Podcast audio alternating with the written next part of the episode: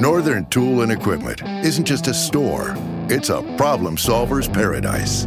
Fully stocked with the right professional grade tools and fully staffed with experts who have the right answers. Problem solved. Our 4th of July sale is on now.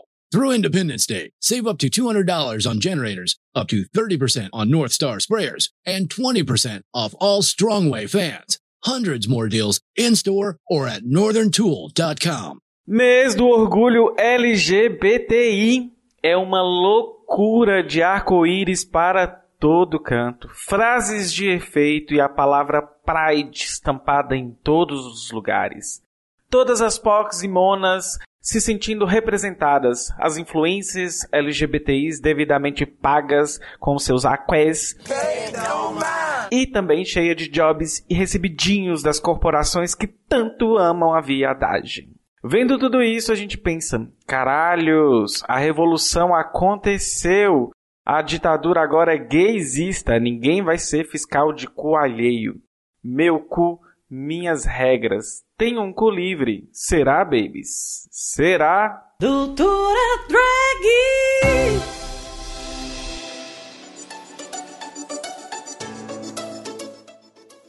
Olá pessoal, aqui é Dimitra Vulcana e você está no Doutora Drag, que é um podcast e um canal no YouTube spin-off do HQ da Vida. Lembrando, sigam Dimitra Vulcana no Twitter e no Instagram e HQ da Vida também. E se você quiser apoiar este projeto, você pode ir em padrim.com.br barra HQ da Vida ou apoia.se barra HQ da Vida.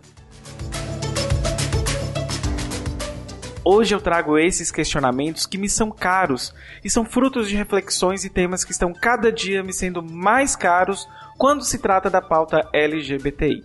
Quando eu criei o podcast HQ da Vida, eu era outra pessoa que precisava canalizar todo o espírito aquariano e revolucionário em algo.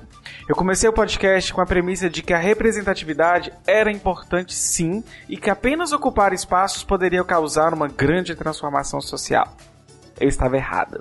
Mas enfim, isso balizou minhas pautas, meus roteiros e edições, mas eis que, eis que encontro marxistas no caminho. Isso mesmo, no meio do caminho tinha um marxista, ou melhor, eu poderia dizer que no meio do caminho havia mulheres marxistas.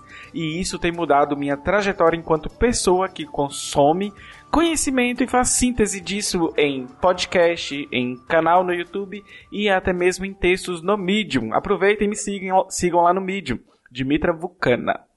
Então, quando eu digo que havia mulheres marxistas no meu caminho, é porque homens heterossexuais, cisgêneros, endossexuais, nunca me cativaram com suas falas, é, liberais ou não, politizados ou não. Eu só comecei a ouvir homens marxistas depois que conheci as mulheres marxistas ou que falam sobre o assunto. É uma lógica muito estranha, né?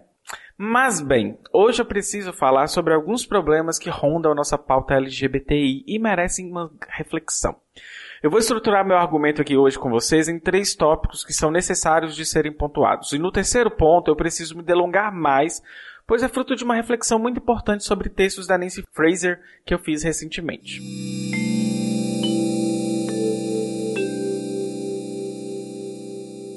Dilema 1. Pink Money.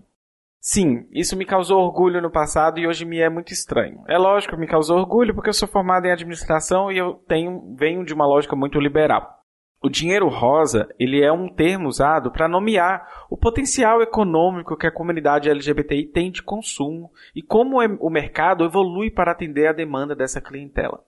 É lindo. Para um liberal de esquerda, isso está super ok pois a visão dele é de que LGBTI serão respeitados e terão seus direitos garantidos, já que possuem poder de consumo. Seria lindo hipoteticamente se não fizéssemos os devidos recortes de gênero, raça, cor, sexualidade e classe. E pensando nestes pontos de recortes, basicamente poderia desenhar para você que, dadas as características do país, teríamos respectivamente homem, branco, gay e de classe média sendo contemplado pelo Pink Money. Então veja bem, acessar, acessar os direitos pelo consumo não está ok. Não vai haver transformação social. O que me leva ao segundo ponto é o que a Fraser, a Bhattacharya e Arutza falam no livro Feminismo para os 99%, que vocês já viram aqui, inclusive. De que adianta lutar para acessar os espaços de poder, ter poder de consumo e manter a estrutura, a estrutura com poucas mulheres nestes lugares? O problema está na estrutura. Então peguemos essa lógica e apliquemos na pauta LGBTI e teremos os mesmos questionamentos. Quem são as pessoas que acessam alguns privilégios da sociedade? E, inevitavelmente, a resposta barra pergunta seria e por que são os homens gays, cisgêneros e de classe média? O que vai levar a gente ao tópico 2. Cooptação e sequestro de pauta. Se o dinheiro movimenta tudo, o capitalismo tudo também destrói. Em que sentido digo isso? Eu vou ilustrar para vocês com um exemplo e provavelmente eu nunca vou ser patrocinada, nem o HQ da vida, é, pelo Burger King. Em 2018, o Burger King, em homenagem à parada do orgulho LGBTI, nomeou uma filial da Paulista com os nomes Burger Gay, Burger Queen, Burger Trans e Burger Bi. Com vários outros materiais promocionais e até um milkshake de unicórnio. Olha que lindeza! Viva a diversidade! Só que não. Essa mesma empresa é a que foi obrigada a pagar uma indenização de 24 mil reais por cometer racismo com uma mulher e seu filho de 12 anos. Vocês conseguem ver a incoerência? Eu estou citando apenas este caso em específico, pois já houve até mesmo uma decisão judicial. O problema da lógica mercadológica é que cria uma falsa sensação de inclusão. Porém, ela é excludente ao a gente começar a pensar pela lógica do consumo em um país com tamanhas desigualdades sociais. Outro ponto é que o sequestro da pauta ocorre do momento em que se pasteurizam discursos sem reflexões, fazem debates rasos sem se aprofundar ou às vezes nos deparamos, nos deparamos com casos como estes. Empresas que são pró-LGBTI e têm casos de assédio, de trabalho análogo ao escravo, de trabalho precarizado, que possuem funcionários racistas e por aí vai. Ou seja, sequestram a pauta, tudo vira mercadoria e o objetivo é sempre o quê? O lucro. Por isso as incoerências são gigantes quando se liga o sentido de aranha POC da criticidade. E aí nós vamos para o dilema 3. Para esse dilema, eu confesso que ainda me engatinho nas leituras, mas já consigo fazer uma síntese de modo que futuramente talvez eu possa ou abandoná-las ou até reestruturá-las melhor. Quem nunca viu uma treta em nível de internet ou em nível acadêmico entre grupos identitários na busca de reconhecimento versus grupos socialistas em busca de redistribuição de renda. Se você não viu, você não tinha nem que estar tá aqui, fofa. Not today, Satan. Not today. Brincadeira, mas vamos lá. É, para destrinchar esse dilema, eu diria de um jeito que, que seria raso se você não catar as recomendações de leitura que eu tenho para essas reflexões. Então, Sugiro que vocês leiam a Nancy Fraser em seus dois textos que versam bem sobre a temática Reconhecimento sem Ética e da Redistribuição a Reconhecimento, Dilemas da Justiça numa Era Pós-Socialista. E também tem o livro né, do trio Fraser, Batacharia, Batacharia, na verdade, e Arutza com o livro Feminismo para os 99%. A melhor síntese que tenho sobre isso é que existe assim uma esquerda liberal cooptando a pauta, usando o discurso que representatividade importa, como se fosse a única ou a principal forma de ser catalisadora de transformações sociais. Você já se perguntou hoje se representatividade importa? Bem, eu já respondi essa pergunta no passado e à época eu cria que sim. E adicionava a frase: basta ter qualidade, gente. Porém, eu hoje não seria tão certeiro e devemos nos aprofundar mais nessa temática. Temos que perceber que a busca pelo reconhecimento dos grupos de pautas anti-opressão, que é feminista, LGBTI, movimento negro, ela foi impulsionada muito nos últimos anos, e isso é muito importante. Porém, a gente tem que tomar cuidado com a lógica liberal de cooptação que foi sequestrando essas pautas. Então, se de um lado a gente tem um grupo que se posiciona contra esse, contra esse tipo de proposição de solução e vai gerar a dicotomia que Fraser destrincha muito bem em seus textos e fala basicamente que nós temos um, um dilema político do século XXI.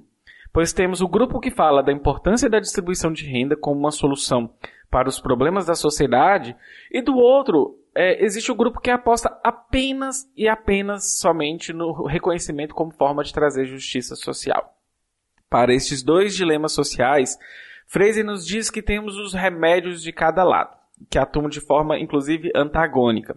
E de forma bem didática, ela mostra como o problema da luta de classes é extremamente importante e não deve ser renegado, e propõe estratégias para que grupos LGBTI, feministas e negros possam também ser inseridos nessas lutas, sem anular alguns pontos que seriam contraditórios.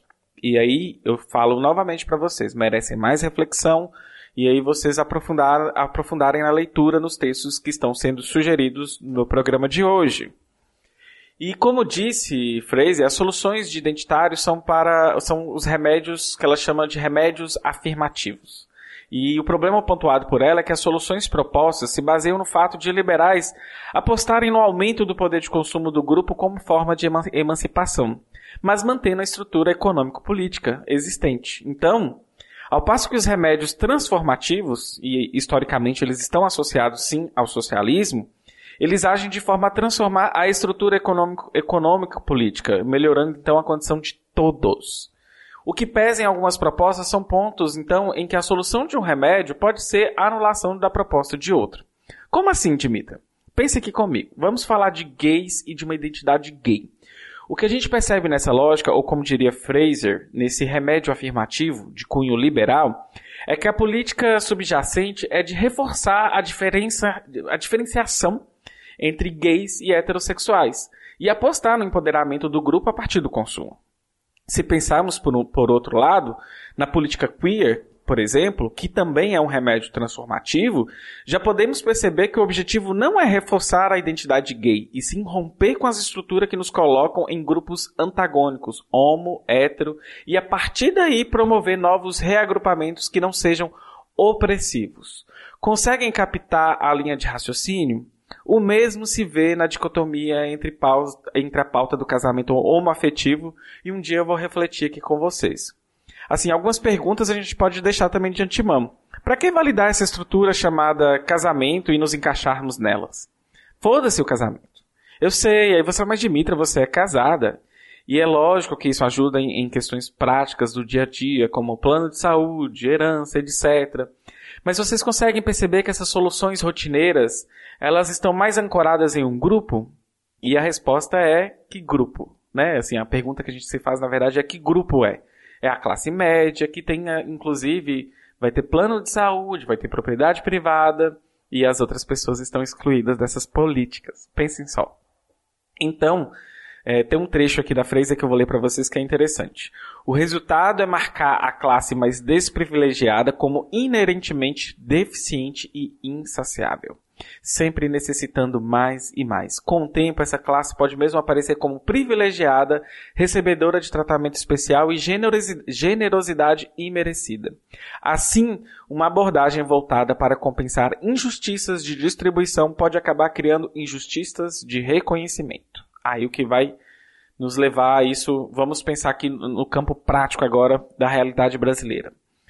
Foram criados remédios que não solucionam por completo nossos problemas sociais. Recentemente por, recentemente, por exemplo, tivemos a criminalização da LGBTfobia e fizemos até um vídeo sobre isso.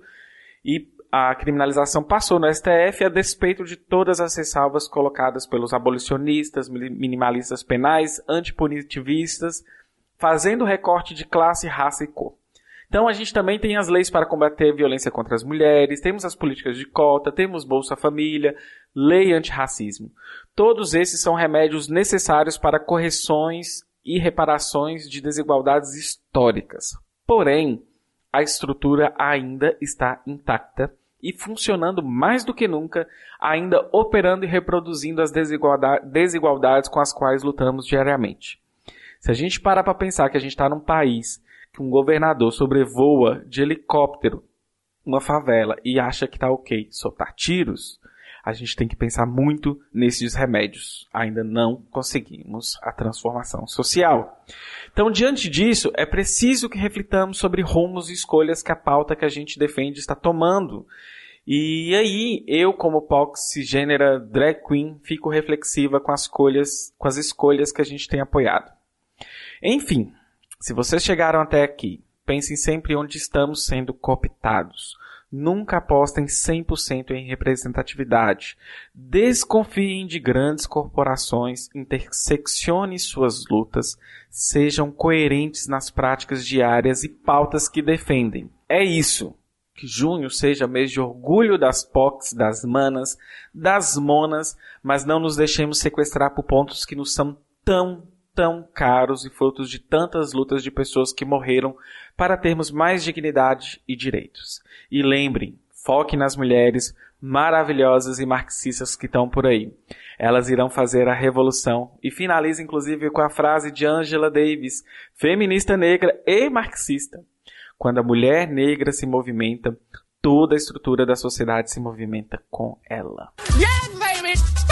Lembre de seguir Dimitra Vulcana em todas as redes, Twitter, Instagram e também o HQ da Vida.